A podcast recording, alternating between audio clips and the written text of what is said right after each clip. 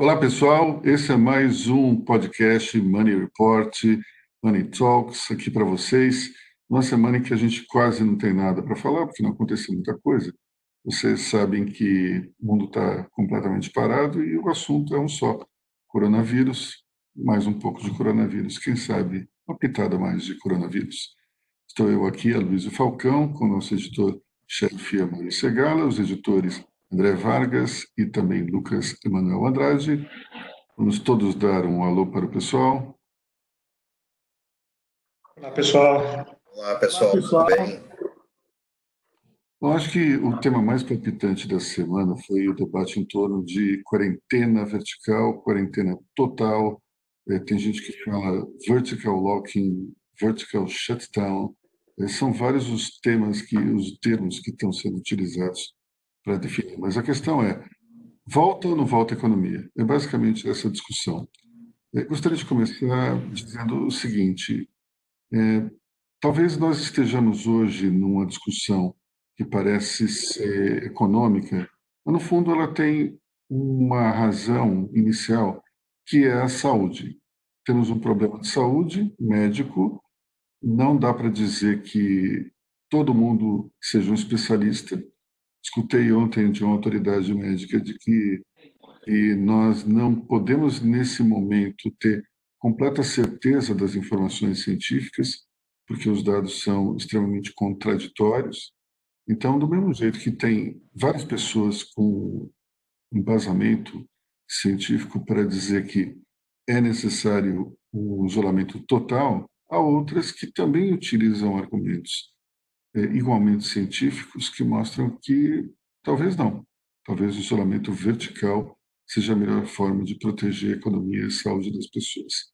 Enfim, o fato é que, a essa altura, nós não podemos ter certeza de nada, precisamos aguardar um pouco para poder afirmar, cravar uma opção com toda certeza. Percebo também o seguinte: muitas pessoas fazem um filtro pessoal para analisar a situação. O primeiro filtro pessoal que muitos fazem é o filtro econômico. Eu, eu pertenço a uma organização que vai proteger o meu emprego, ou eu pertenço a uma empresa multinacional com um caixa enorme. Então, geralmente essas pessoas podem dizer que são a favor do isolamento total. Percebo muito isso. Há as exceções, as exceções evidentemente mas muitas pessoas que eu vejo que são totalmente favoráveis a essa questão do isolamento total têm uma situação econômica resolvida. Por outro lado, temos também uma questão ideológica que esse viés pessoal também interfere. Se a pessoa, eu percebo que quem sempre foi partidário do presidente Jair Bolsonaro é a favor da retomada da economia. Aqueles que são posicionistas são favoráveis ao isolamento total. Quando você junta todos esses filtros, existem enormes também. A gente não pode ficar somente nesses dois. Tem aqueles que pensam diferente de outros porque têm parentes em situação de risco, outros pensam diferentes porque têm pessoas queridas que estão sofrendo a doença. Enfim, Cada um tem o seu, seu filtro particular. Quando se junta tudo isso, percebe-se que existem esses dois grupos, quem é a favor e quem é contra. Mas nós temos um ponto que não pode ser esquecido. O coronavírus não vai desaparecer com a quarentena. Ele vai permanecer, assim como a influenza permaneceu do início do século XX até hoje. Vejo números assim de tudo quanto é lado.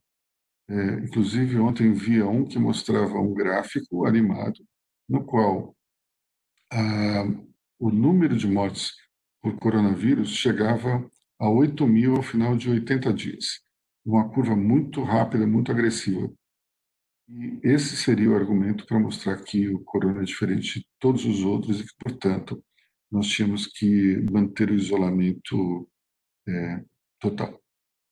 Só que tem um detalhe: é, nós temos um, um número excessivamente alto de mortes por ano através do influenza. São 650 mil mortes anuais. Se você colocar essa, essa taxa de mortalidade nesses 80 dias, vai ver que a influenza matou muito mais que o corona. Vai chegar um ponto que o corona vai matar mais ou menos que a influenza? Ninguém sabe dizer. Até porque as estatísticas hoje elas são tão difíceis de ser lidas que é impossível alguém dizer com certeza qual é a taxa de mortalidade. Por exemplo, no início dessa pandemia, se falava em 3,5% eh, sobre o total de infectados. Depois essa taxa subiu para 5, 5,5%. Só que nós estamos falando de um universo dos casos que, de fato, apresentavam sintomas. É, quando você vê, por exemplo, o que aconteceu na Coreia do Sul, é um número gigantesco de, de casos reportados, só que eles fizeram um, uma testagem generalizada. É, as pessoas foram testadas exaustivamente, inclusive aqueles que não mostravam os sintomas. O resultado é que a taxa de mortalidade percentual na Coreia do Sul é menor do que a dos outros, porque conseguiu incluir vários elementos que estão fora do grupo de risco, pelo menos que não apresentavam sintomas. Existem cálculos que levam em consideração uma tese que ainda não foi comprovada, de que para cada pessoa com sintomas existem outras 15 sem sintomas. Isso levaria a taxa de mortalidade para um nível baixíssimo, inclusive menor do que o da influenza. É verdadeiro não é verdadeiro, a gente ainda não sabe. Portanto, essa é uma questão dificílima de ser analisada e dificílima de se cravar uma posição. O caminho certo é A ou B. O fato é que, em algum momento, a quarentena tem que acabar. Se no início do século XX a quarentena da gripe espanhola não durou muito tempo, porque é simplesmente inviável, e nós estamos falando numa época que não havia antibiótico, não havia tratamento, não havia respirador artificial, não havia um UTI como nós temos hoje. Se naquela época não deu certo a quarentena, ela vai dar hoje? Eu tenho nas minhas dúvidas. Enfim, é, esse foi mais um, uma espécie de desabafo do que necessariamente uma análise. Então, vou passar aí para o Mauri falar sobre a, a questão da quarentena vertical. É, Aloysio, acho que em primeiro lugar a gente precisa dizer, ter bastante claro que vivemos um estado de emergência. Nós estamos em emergência nos últimos 50 anos, 80 anos ou até mais. Então, acho que tudo que a gente não precisa é de fanatismo de nenhum dos lados.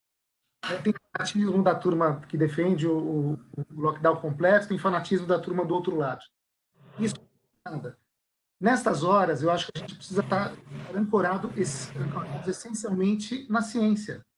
A gente precisa esperar os dados, ter certeza do que os dados possam apresentar de resultados eficientes e, a partir daí, tomar decisões. Nesse momento, ninguém sabe exatamente uh, uh, até onde esse vírus vai levar, o que, que vai acontecer, se, se esse remédio, a cloroquina, vai de fato funcionar, se não vai funcionar, se a quarentena, por um período muito longo, é eficiente ou não é eficiente. Eu acho que um ponto essencial, se você voltar rápido demais, tem uma corrente que diz que a curva de contágio pode explodir. Né? Você também não pode, como você mesmo mencionou, ficar em quarentena indiscriminadamente. Isso não vai funcionar. a economia precisa voltar de alguma maneira. É, neste momento, acho que a gente precisa de equilíbrio e esperar um pouco mais para ter certeza de que atitudes tomar. E, um pouco é que as autoridades usam um, um momento de emergência, um momento delicado, talvez os mais difíceis da história do Brasil, para uma disputa de poder. Eu acho isso deplorável. Você tocou em dois pontos importantíssimos. O primeiro é a, cloroquina vai, de fato, ter o efeito que muitos julgam ter. Ainda não se tem certeza, mas o que eu percebo é, mesmo entre a classe médica, você tem pessoas que acham que ela é de fato um caminho a ser utilizado e outras que têm um certo receio. Entre as que têm o receio, é, escuto muito que haveria efeitos colaterais terríveis e danosos. Conversando com oftalmologistas famosos, eu escutei o seguinte: a cloroquina, de fato, ela pode ter um efeito é, pernicioso na visão, só que ela precisaria ser utilizada sem intervalos durante cinco anos. A gente está falando de um tratamento que vai durar uma semana, se tanto.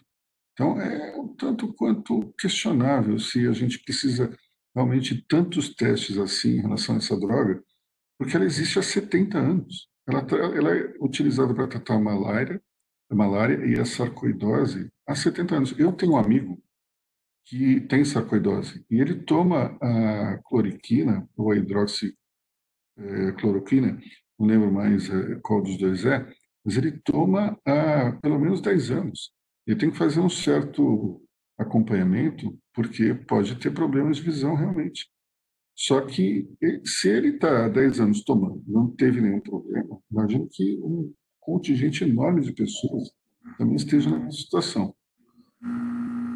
Ah, eu, eu queria saber a opinião de vocês. Vocês acham se, uh, uh, se o país, ou alguns municípios, ou alguns estados adotarem o isolamento vertical imediatamente, vocês acham que as pessoas vão voltar aos shoppings, aos bares, restaurantes? Haverá algum movimento significativo nesses dias ou não, nesses próximos dias? Mauri, eu, eu acredito que as pessoas vão reagir a isso da mesma maneira com, com que elas estão adotando as suas opiniões. Quem acredita mais no isolamento social vai se manter mais resguardado, pelo menos no início. E quem acha que deve voltar à sua atividade normal vai começar a ir aos shoppings. Quer dizer, é, é essa, essa, essa separação de opiniões ela, ela pode se transferir para o comportamento, comportamento social na rua. Essa é uma possibilidade, pelo menos inicialmente. A questão central é que nós hoje vivemos, a gente fala muito de ciência, ciência, ciência. Uh, os países, o planeta inteiro virou um grande laboratório hoje. Questão toda essa, porque as soluções estão sendo encontradas uh, uh, a todo momento e estão sendo revistas a todo momento. Então, acho que essa é a questão.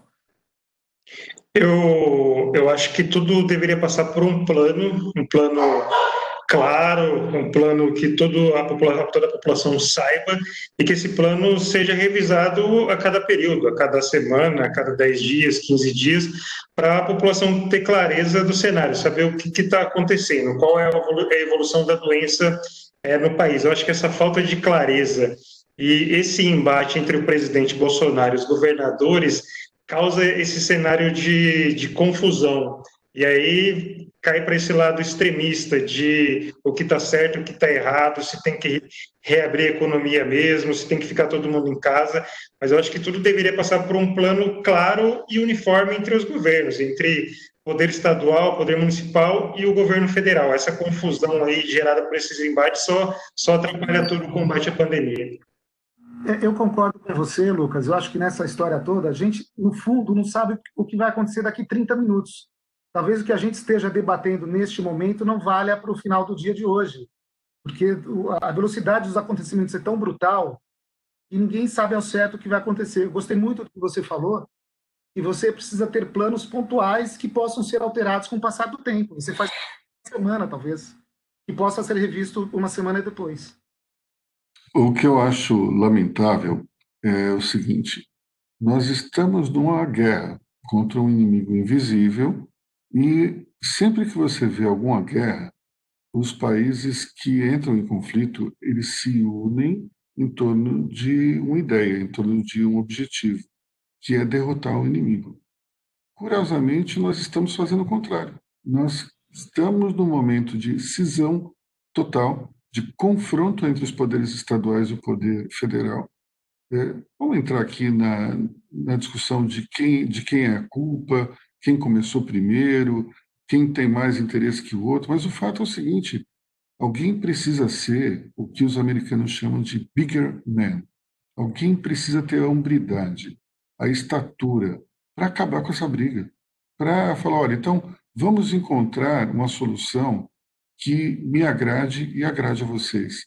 Vamos sair dessa posição de confronto que não vai levar a nada. Até porque milhares de pessoas já estão sendo demitidas enquanto a gente fala. Várias pessoas vão entrar numa situação de risco social por conta dessa situação. Então, nós temos que encontrar uma fórmula para que todos os lados, de alguma maneira, se sintam é, atendidos. Não podemos ficar nessa briga. O governador de São Paulo não pode entrar na, na, nessa discussão com 100% de convicção, nem o presidente da República. Porque o fato é que ninguém pode afirmar com certeza que é dono da verdade nessa situação. A gente não tem condições nesse momento para afirmar: olha, eu estou certo, vá atrás de mim. Ninguém. Os mais sábios, e são pessoas que entendem muito de, da questão da saúde pública, dizem: eu prefiro esperar um pouco, prefiro aguardar um, um momento para poder explicar melhor o que está acontecendo, ou então para dar minha opinião a respeito da saída. É complicado porque esse compasso de espera não pode durar eternamente. Nós temos que chegar no momento em que vai ser preciso arriscar. Esse mesmo médico me disse isso. Estamos chegando no momento, numa fase em que uma decisão vai ter que ser tomada. E essa decisão vai ter que ser tomada sem todos os elementos necessários. Agora, o que que Winston Churchill fez na Inglaterra? Ele tomou uma decisão com base em todas as informações que ele tinha na sua mão? Não tinha. O antecessor dele, Neville Chamberlain, ele simplesmente jogou com as informações que estavam visíveis e jogou errado. Então, quem tem razão nessa hora? É, a metáfora com a Segunda Guerra Mundial na Inglaterra contra a Alemanha é correta? Não sei. Sinceramente, não sei dizer. O fato é que nós precisamos ter tolerância, ouvir o outro, escutar, absorver os argumentos dos outros. Se eu estou pregando isso em relação a vocês que estão aqui, conversando comigo do outro lado da tela, meus colegas de imprensa, de profissão, de trabalho, de veículo, por que, que os governadores e o presidente não fazem o mesmo? Isso eu não consigo entender. E, veja bem, não estou colocando a culpa nem de um lado, nem de outro. O fato é que nós não temos o um entendimento quando a gente precisa. Assim, como diria o Fernando Henrique, assim não dá, assim não pode ser.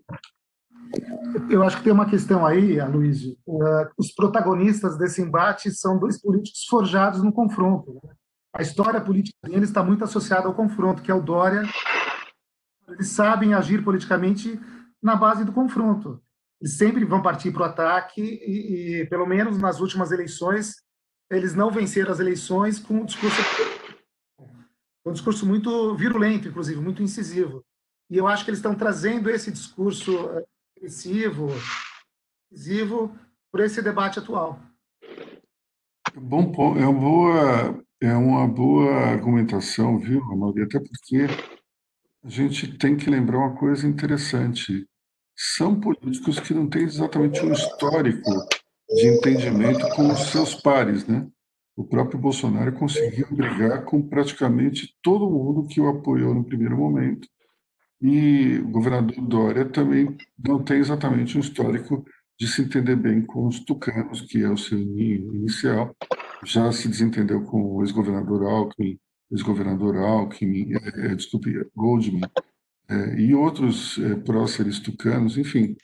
São duas personalidades que tendem ao confronto, como você falou.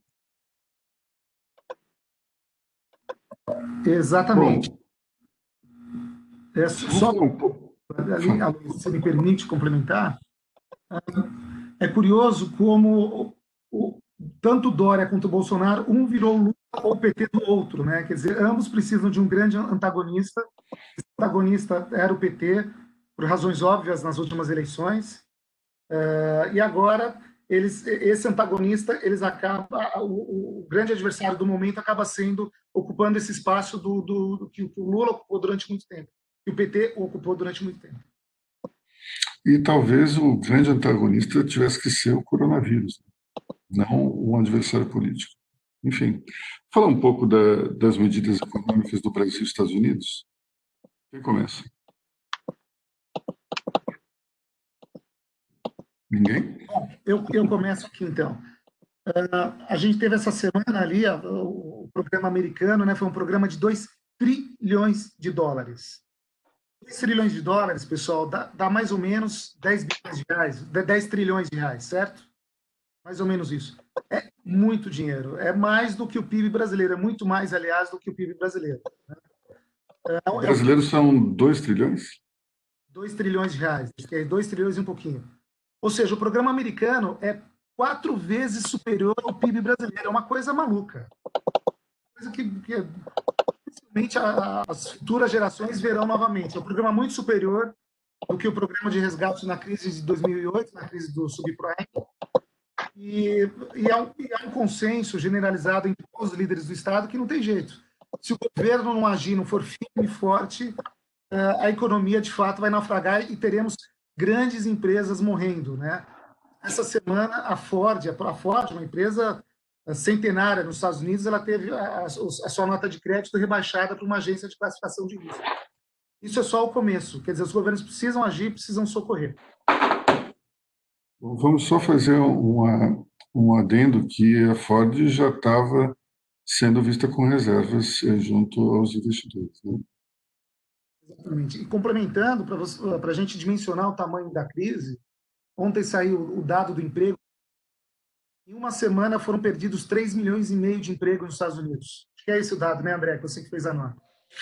Exatamente, um 3 milhões e meio de pedidos de seguro-desemprego. Os próprios americanos têm um, um, dúvidas quanto à metodologia de análise, porque algumas pessoas podem simplesmente ter abandonado seus empregos. Então, há, há uma confusão ainda com relação a esses dados, mas de todo jeito é um recorde histórico. As pessoas podem até se perguntar como assim abandonar um emprego, mas eu, eu vou só contar o caso é, que eu vi essa semana. Um, uma pessoa que tem um restaurante que simplesmente, em vez de entrar nessa onda do delivery, resolveu fechar tudo. Resolveu parar. É, existe um componente muito sério, que talvez a gente só perceba mais tarde, que é o comportamento das pessoas. Como está o psicológico, está o moral da sociedade. Você tem gente que na adversidade cresce, outros simplesmente se encolhem. Isso é uma coisa complicada e é da natureza humana. Tem pessoas que vão sentir uh, uh, um cenário adverso e vão querer guerrear, e vão querer buscar alguma coisa, mesmo que seja mais difícil, essas pessoas têm como ímpeto tentar buscar algo diferente ou tentar lutar pela sua sobrevivência. Tem outras que se recolhem, tem outras que querem se proteger, que fogem. Então, nós temos é, dentro do, do nosso mundo pessoas que vão agir de uma forma agressiva e outras de uma forma é, talvez mais é, recolhida. Pessoas que não vão querer partir para a briga, vão se sentir deprimidas. Isso vai acontecer. Talvez entre esses 3 milhões aí, tenha gente que simplesmente tenha desistido e, foi, e resolveu se apoiar nos recursos do governo. E num cenário de crise brutal, é, Luiz, quem sofre primeiro são os pequenos e médios empresários. As grandes empresas, pelo menos as de capital aberto, eu vi um dado interessante essa semana, a maioria delas tem caixa para sobreviver por mais de um ano sem nenhuma movimentação. As grandes, eu estou falando aqui de grandes empresas. Claro que isso é deplorável, lamentável, seria um absurdo essa situação. Mas quem sofre de fato são os pequenos empresários, os médios empresários. Os gigantes, de alguma forma, conseguem se proteger. Os pacotes econômicos também, uh, o, Brasil, por enquanto, tá, tem aparecido uma coisa aqui, outra coisa ali, mas por enquanto os pacotes me parecem muito tímidos aqui no Brasil. O Abílio Diniz ontem deu uma declaração dizendo que conversou com Paulo Guedes, com o ministro da Paulo Guedes, e que o Paulo Guedes disse para ele que o pacote de resgate brasileiro de socorro chegará a 700 bilhões de reais. Se, isso, se for verdade, se de fato esse pacote vingar, é um número também impressionante para as condições brasileiras. Só que tem, tem uma, um, meu caro, tem uma pequena uh, delay de informação ali, porque o próprio Paulo Guedes e a sua equipe econômica falou que, no momento, a economia tem condições de se manter até o dia 7 ou dia 9, e que depois entraremos numa espiral de recessão.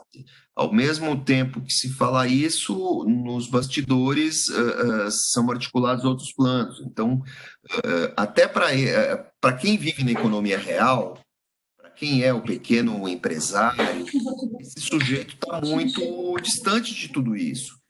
E, as, e, e, o que o governo tem oferecido também está não está claro para quem vive na economia real, para quem é o pequeno empresário, para quem tem a padaria, o restaurante, a empresa de entregas. Eu acho que precisaria ser feita uma campanha mais firme de esclarecimento nessa sobre esse aspecto. André, acho que dentro disso que você falou, eu volto naquilo do plano, né? Acho que principalmente para pequeno e médio empresário, está todo mundo à espera é, de saber qual vai ser o, o, próximo o passo adiante, né, para enfrentar toda essa crise e também o, o pós-crise, né, como vai ser a, a, retomada, se vai ter garantia de empréstimo, juros baixos, é, com tempo de, de carência grande, aí um tempo para todo mundo organizar a casa depois. Eu acho que também volta nessa questão do plano de saber realmente como tudo tudo vai funcionar, como vai ser o suporte dos bancos essa semana mesmo a gente deu uma nota sobre o setor de, de bares e restaurantes que fizeram apelo aos bancos pedindo ajuda, pedindo condições é, mais, mais tranquilas para poder se reorganizar depois. Né? Eu acho que vai nessa linha de novo. Né? Eu não sei se vocês viram o Jornal Valor de hoje, tem uns dados que me chamaram a atenção. Por exemplo, é, uma projeção que fala numa queda do PIB de 0,6% caso a quarentena seja de dois meses. Eu estava vendo aqui os, esses, esses é, índices que mostram a queda. Retração de, de 5% na indústria da transformação, é, com os piores desempenhos para bens duráveis de consumo em 15% e, bens de capital em 10%, mas que aponta também uma, uma alta do PIB agropecuário de 2,9% e uma queda de 0,5% nos serviços. Eu estou achando extremamente otimista essa previsão. Somente uma queda geral de 0,6%, vocês não acham que os economistas dos bancos estão, talvez, pegando leve? Ou estão, eles estão sabendo de alguma coisa que a gente não está sabendo. Pois é, também acho, viu, Luiz? Tem um dado que me surpreendeu, que saiu hoje, de 15 a 22 de março, o consumo de energia no Brasil caiu 9%, uma semana. É, é um dado impressionante isso. isso. Isso é o reflexo de que as fábricas estão funcionando mais, os restaurantes estão fechados, os shoppings não estão funcionando. Eu duvido, se houver uma quarentena de dois meses, eu duvido que a economia caia só 0,6%. A FGV divulgou um estudo essa semana, né, o boletim macro, e aí tava, ela traçou três cenários. É, um de uma recuperação mais rápida, um cenário mais tranquilo, a economia poderia crescer 0,1%. Aí tem esse cenário, eu acho que é, mais na média, que seria uma queda de 0,9%, e o cenário, o pior cenário, seria uma retração de 2%. Eu acho que já é um, é um cenário mais, mais agressivo, assim, de todos que circularam, mas na média está nisso aí, 0,7, 0,8, 0,6, mas nessa linha. Vamos fazer um. Pode falar, Maria, desculpa.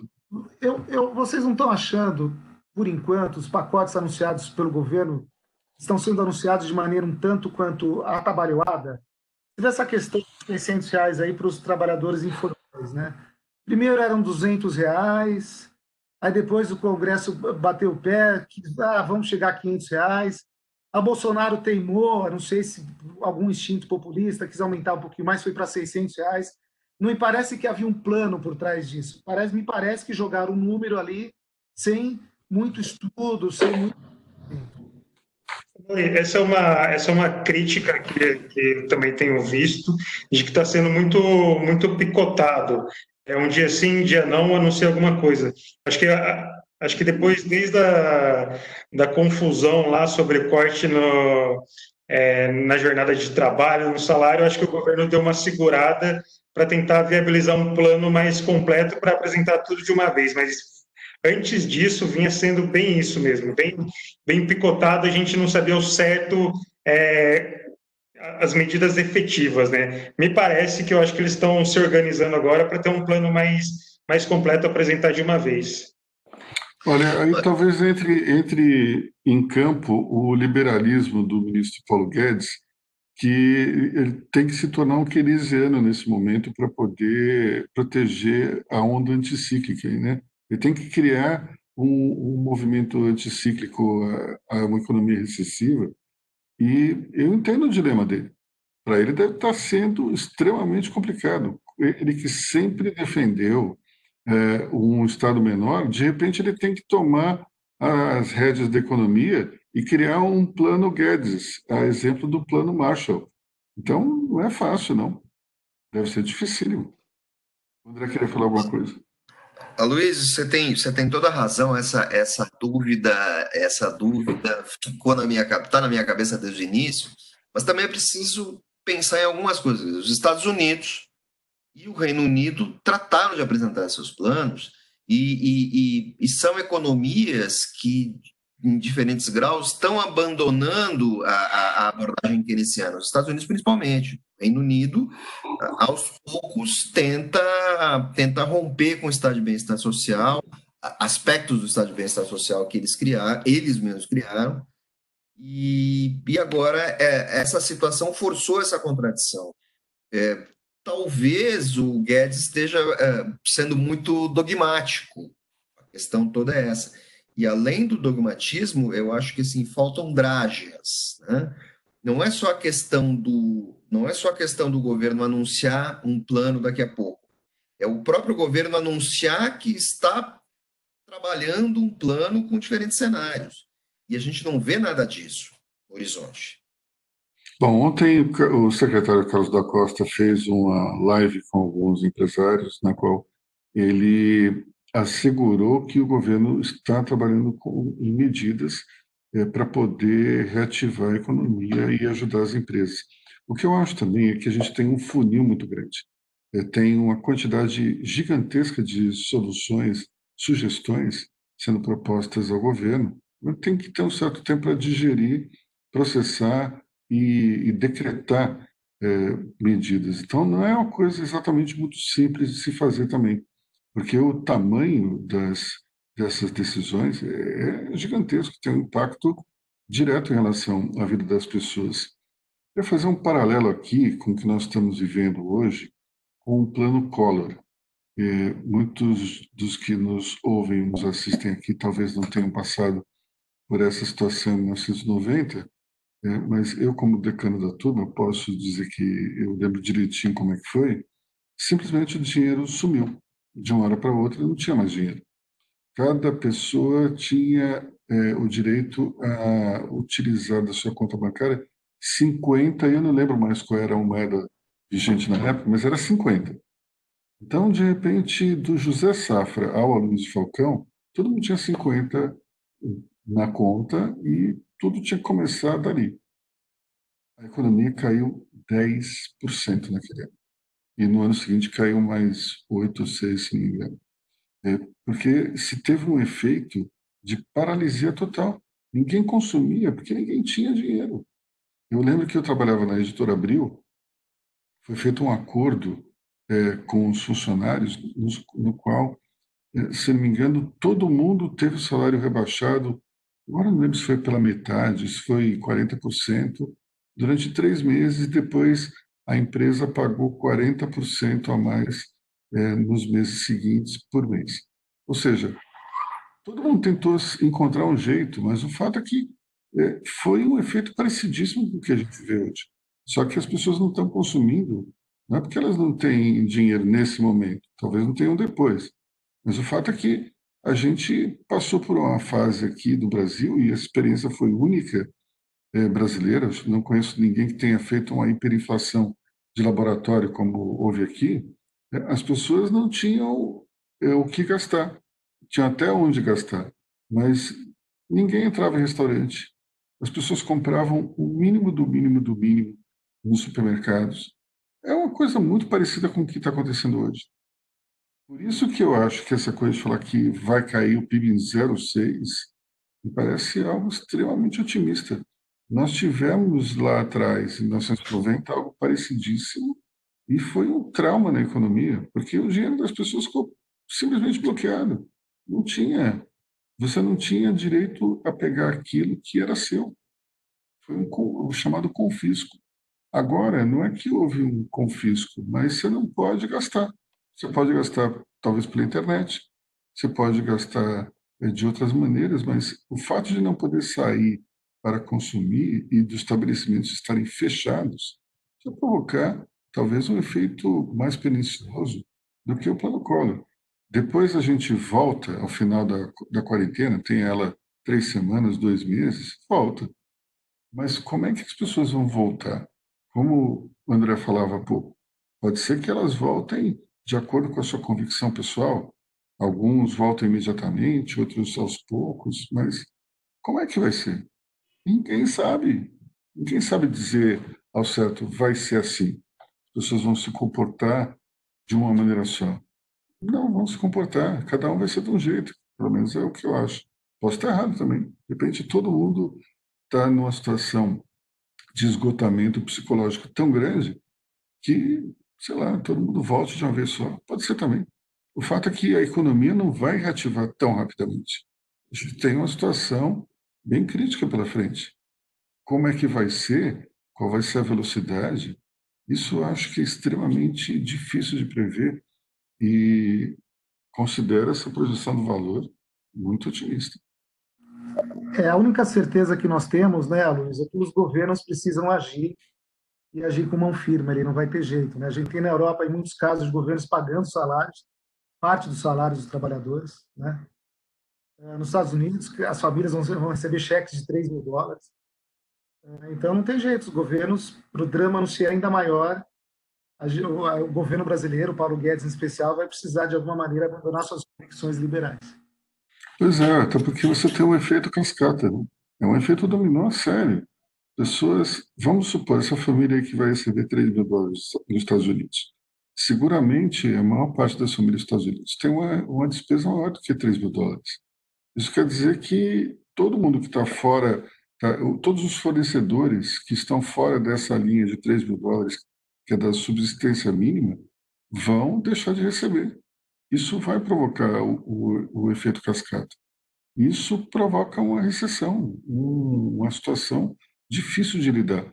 Aqui também nós vemos que várias empresas já anunciaram que não vão pagar os seus fornecedores. Qual o impacto que isso tem?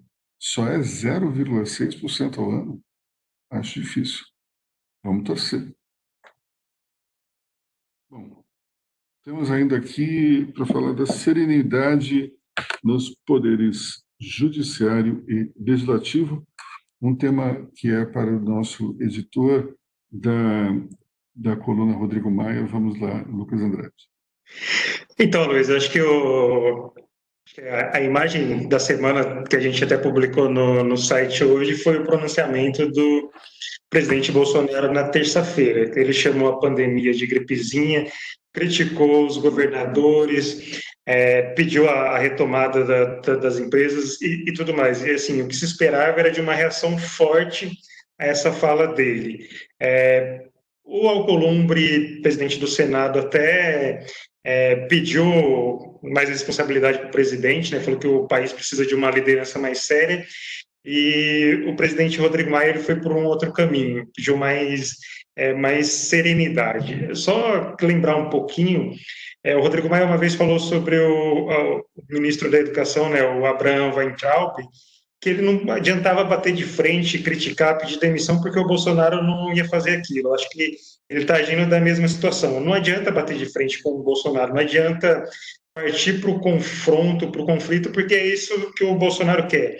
É, o Bolsonaro precisa desse antagonismo para, sei lá, não sei qual é a estratégia dele.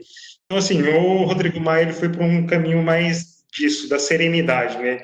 É, pedindo a união. Tanto é que se você pega todas as entrevistas dele desde terça-feira, ele está nesse caminho, que o Brasil precisa de um é, plano econômico para as pequenas e grandes empresas, para a população em geral, e que é preciso entendimento para todo mundo sair dessa crise. Eu acho que ele é, entendeu que o momento agora não é de manter um confronto com, com o Bolsonaro, porque a tendência é só piorar a situação.